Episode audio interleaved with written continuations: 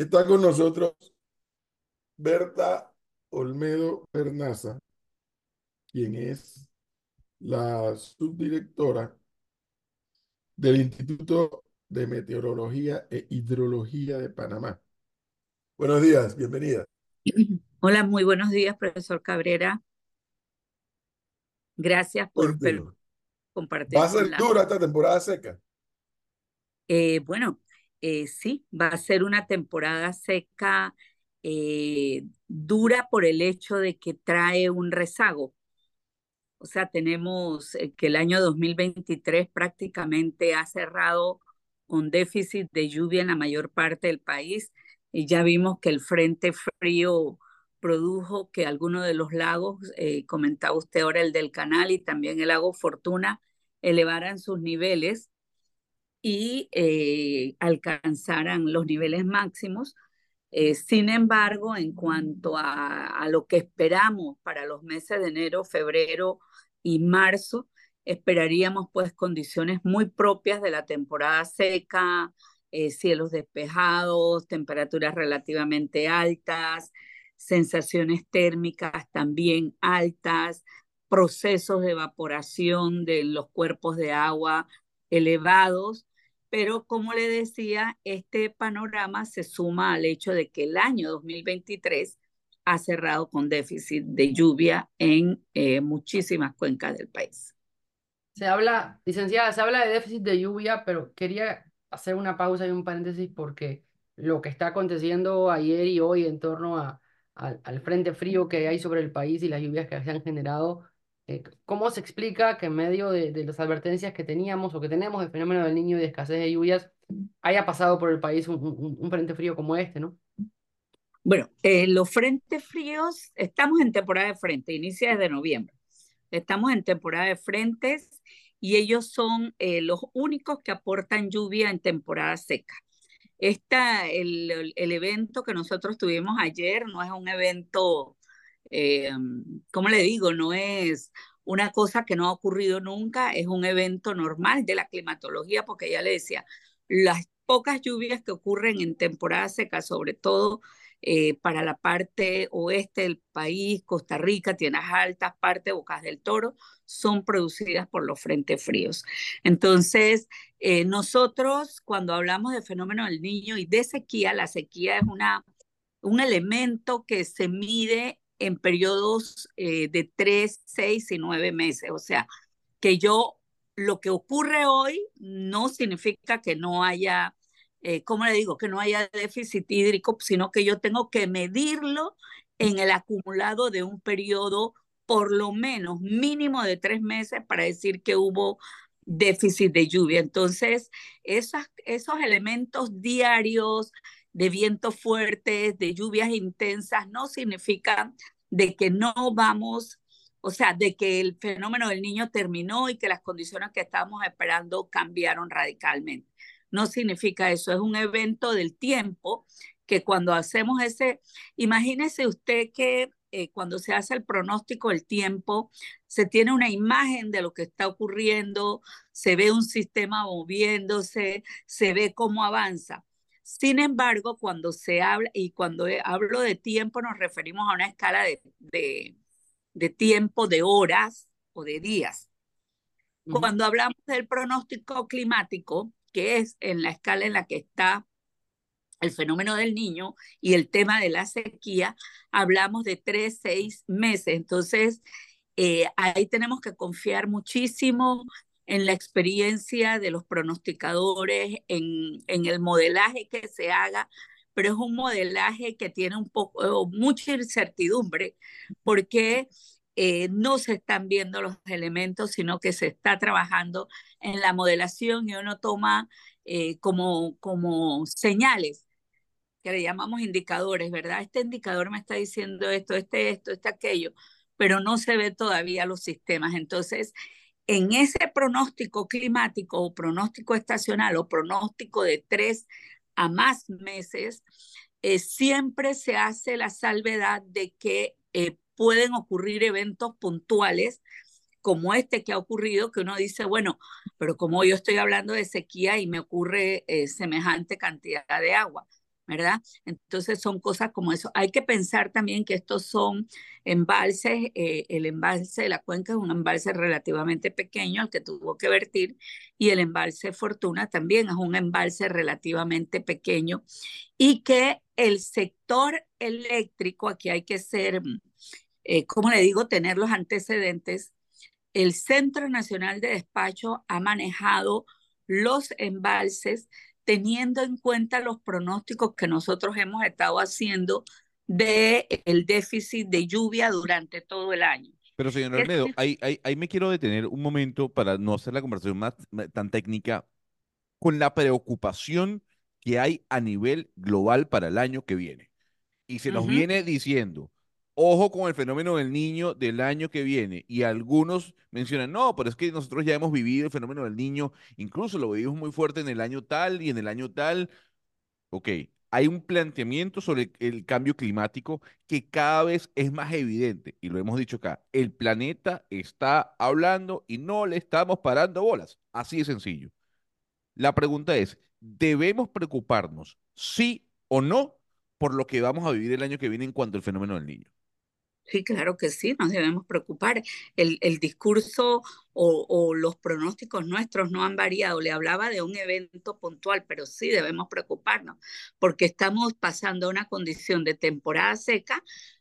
Eh, mire, aunque no, aunque no caiga ni una, perdón, aunque la temporada seca se comporte de acuerdo a la climatología, o sea, que caen 20 milímetros en un lugar, 15 eh, milímetros en otros, o sea, que se comporte de acuerdo a lo normal, nosotros tenemos una condición eh, de mm, una condición que se debe ver como un reto, es el hecho de que estamos iniciando la temporada seca con las capas freáticas que no se han llenado, no tenemos los niveles adecuados en los ríos, algunos de los lagos, por ejemplo, en el caso de Fortuna, que está un poco diferente, eh, eh, ubicado diferente que, perdón, en el caso de Bayano, algunos no tienen los niveles adecuados, ¿verdad? Hemos tenido tantos días sin lluvias que usted puede ver en la vegetación que ya se nota la marchitez en la lluvia.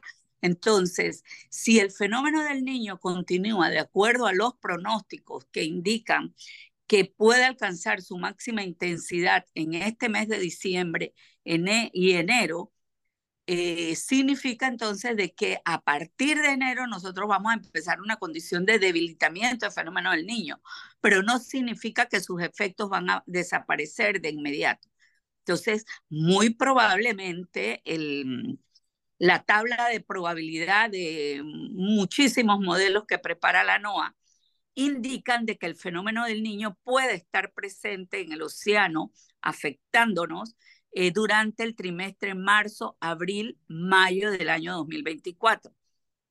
Si esto ocurre así, pues estaríamos nosotros, abril es nuestro mes de transición de temporada seca temporada lluviosa y mayo es el mes donde ya deben haber iniciado las lluvias, ¿verdad? Entonces, eh, de continuar el fenómeno del niño, tal como, dicen los modelos, tendríamos ese escenario de poder tener un inicio de temporada lluviosa un poco tardío. Usted acaba de mencionar un tema del cual se habla muy poco, el nivel freático. Y yo escuché hace poco al director del IDAN hablar que uno de los métodos, uno de los paliativos para esta crisis que ya está aquí, no es que viene, es que ya está aquí, que van a, van a perforar más pozos. Pero esos pozos, yo siempre he tenido esa curiosidad, bueno, ¿y esos pozos cómo se alimentan? ¿De dónde les llega el agua? Porque yo no sé por qué asumo que es la misma fuente. Sí, desde luego, los pozos, los pozos o las capas freáticas son las capas que están, que no están en la superficie, sino las que están más abajo y que son como unas esponjas que van guardando el agua eh, de la lluvia que va percolando y que va percolando y va entrando al suelo y estas capas la van guardando para ir soltando esa agua que han guardado, la van soltando poco a poco en la temporada seca.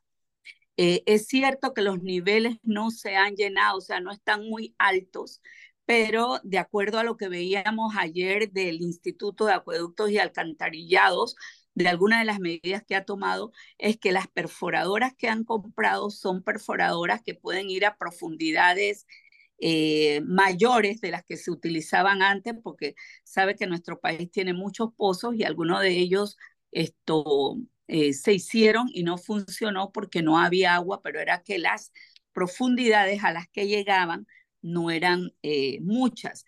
Sin embargo, con el equipo que estaba esto, eh, inaugurando el IDAN el día de ayer, estas eh, son más profundas, pueden hacer el proceso de, de, abrir el pozo más rápido, son muy eficientes, pero son más profundas.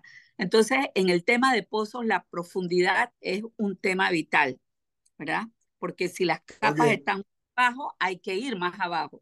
Ahora, usted lo mencionó tangencialmente cuando habló de tanto de Bayano como de la otra hidroeléctrica, el otro embalse.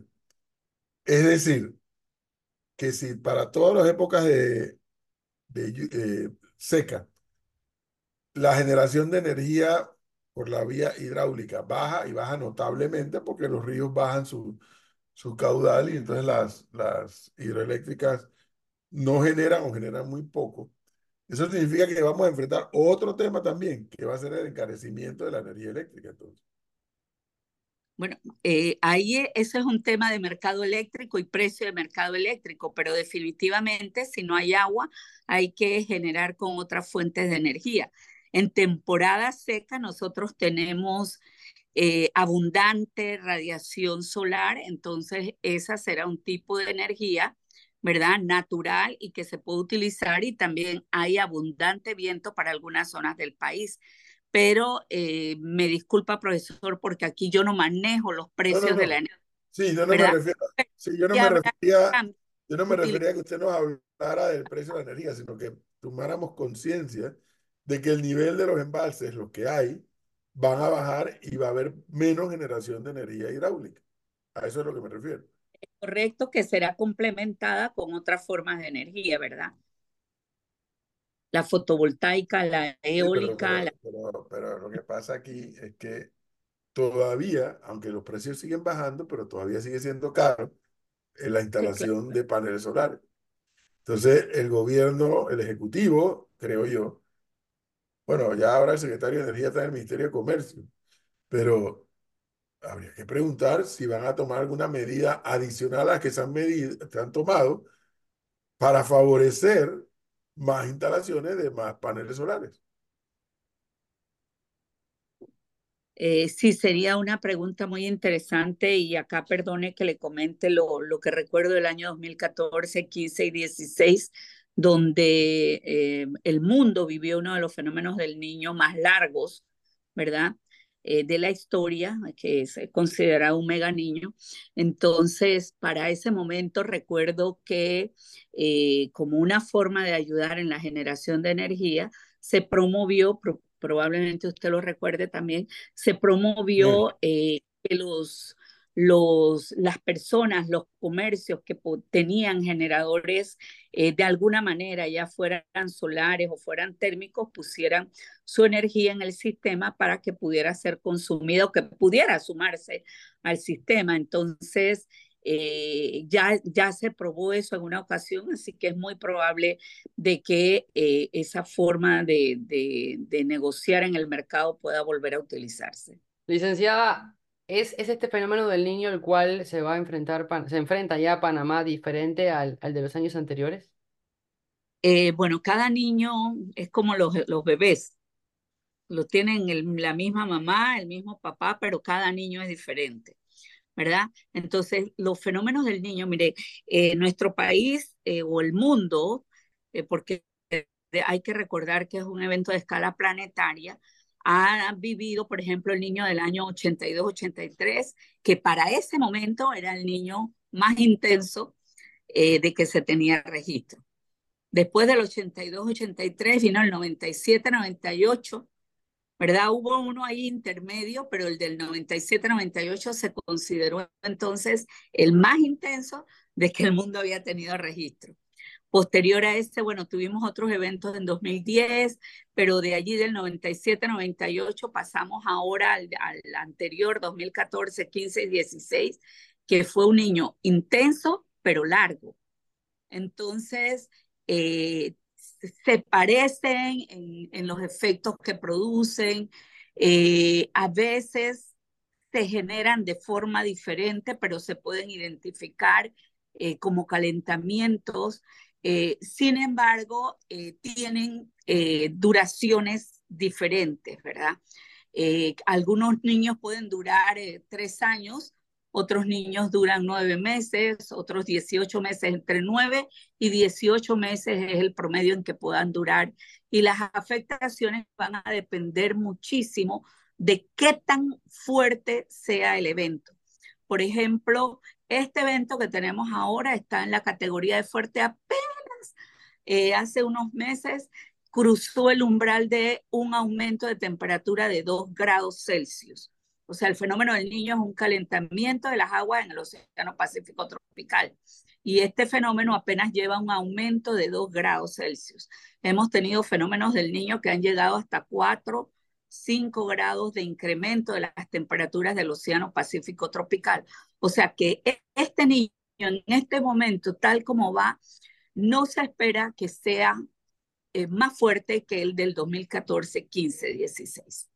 ¿verdad? Habría que seguir, dando, eh, seguir haciendo el monitoreo porque en estos momentos tenemos una situación bien particular en la zona donde se estudia el fenómeno del niño que nos hace estarle dando vigilancia prácticamente todas las semanas estamos eh, vigilando esos indicadores eh, porque, eh, bueno, las cosas no cambian tan rápido en el océano. por eso es que hay que estar pendiente por si se manifiestan, alguna de esas semanas se manifiestan algunas señales que pudieran indicar cambio en el comportamiento del fenómeno. Bueno, le agradezco a la licenciada Berta Olmedo por esta explicación que no nos lleva a llevar a otra cosa que preocuparnos y empezar a actuar. Así es. Exacto. Muchas gracias, muy amable. gracias, profesor. Quería comentarle, y perdone que me tome un minuto. Sí, claro.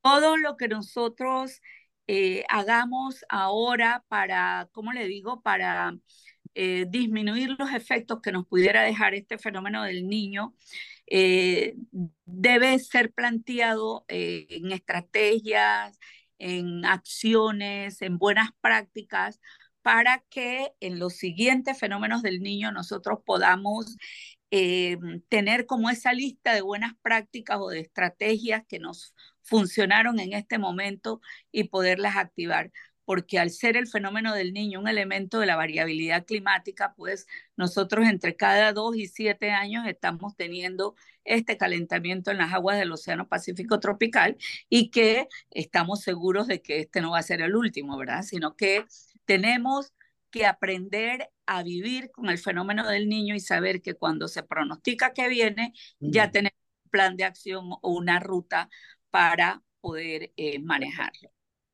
Gracias, muy amable. Muchas gracias, profesor. Buenos días, saludos a todos.